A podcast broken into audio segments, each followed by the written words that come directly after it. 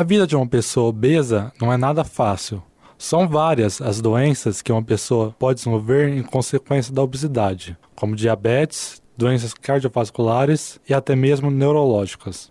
A aposentada Maria Aparecida Soares já chegou a pesar 100 quilos. Ela fala sobre os problemas causados pela obesidade e como fez para perder o excesso de peso. Sou obesa, ela tem muita dificuldade. Tem dificuldade para andar de ônibus, para andar, o peso atrapalha muito. E... Tem muita ansiedade. Quando vê comida, fica naquela vontade de comer, comer, comer. Fui no nutrólogo e fiz um tratamento, fiz dieta é, caminhada, yoga. Consegui emagrecer um pouco. Hoje eu sinto melhor, mas eu já cheguei a pesar 100 quilos. Além da má alimentação, a alimentação excessiva pode gerar problemas de saúde, mesmo que sejam consumidos alimentos saudáveis. A nutricionista Ana Paula Bento explica como identificar se a pessoa está obesa e os riscos de uma alimentação excessiva. A gente considera obesidade acima do IMC 30. Então, o IMC é um índice, né, um indicador que avalia o peso em relação à altura, né?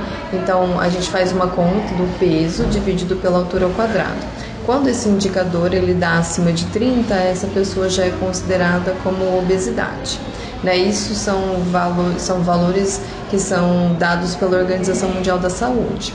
Mas existem outras, outras formas de avaliar essa obesidade. Então, nós avaliamos também através é, da do composição corporal, que a gente faz a avaliação de dobras cutâneas, avaliação de circunferência da cintura, né, para saber a, a adiposidade abdominal, que isso também é bem importante né, para os pacientes, porque é um indicador de risco cardiovascular. A pessoa, quando ela tem uma alimentação excessiva, ela pode vir a desenvolver algumas doenças, como doenças cardiovasculares, obesidade, diabetes, esteatose hepática, né? Então são doenças que estão relacionadas ao excesso de peso. E o excesso de peso, pela má alimentação, ela também vai estar relacionando com outras patologias, muitas vezes até mesmo como doenças neurológicas do tipo doença de Alzheimer, por exemplo. Existe ao, todos esses é, mecanismos né, das doenças, é, doenças crônicas, elas estão envolvidas também no mecanismo de doença de Alzheimer. Então, a obesidade ela pode trazer muitas complicações a curto e longo prazo. Para complementar, a nutricionista conta como tratar a obesidade. Educação alimentar, né, um incentivo à prática de atividade física e mudanças de comportamento alimentar. Porque se o paciente ele não faz mudanças de vida, né, ele não muda os pensamentos dele em relação aos alimentos, a chance de um tratamento para obesidade dar certo é pequena.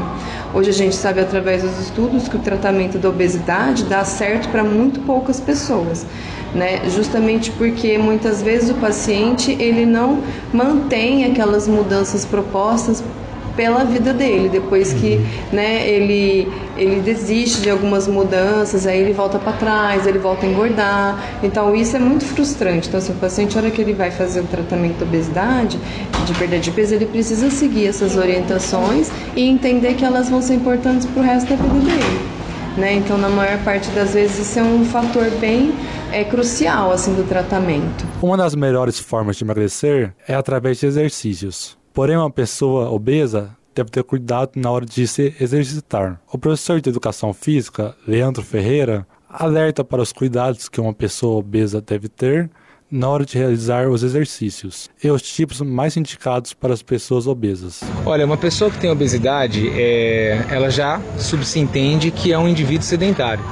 Dessa maneira, é, pode-se considerar que é um indivíduo com muita falta de força muscular. Então, o primeiro cuidado que você tem que ter é com a intensidade do exercício. Esse indivíduo ele tem que entrar num programa de treinamento com intensidades moderadas para que, com o passar do tempo, ele tenha uma adaptação no seu organismo e suporte futuramente treinamentos mais intensos. O treinamento para a gente ter um, uma resposta de emagrecimento é o treinamento de resistência muscular. Esse é um treinamento que ele é caracterizado por maior volume, ou seja, ele vai trabalhar com um número maior de repetições e com um número menor de descanso e com um peso mais moderado. totalmente diferente do treinamento de força, que seria o oposto. O caminho trilhado por quem quer emagrecer é árduo.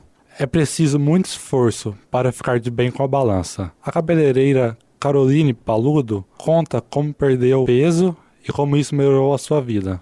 A minha motivação para perder peso veio logo depois do meu casamento, é, porque as pessoas sempre falavam que depois que casa engorda, não sei o quê.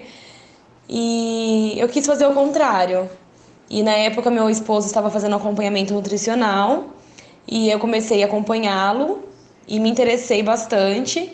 E eu sempre quis melhorar, sempre busquei isso.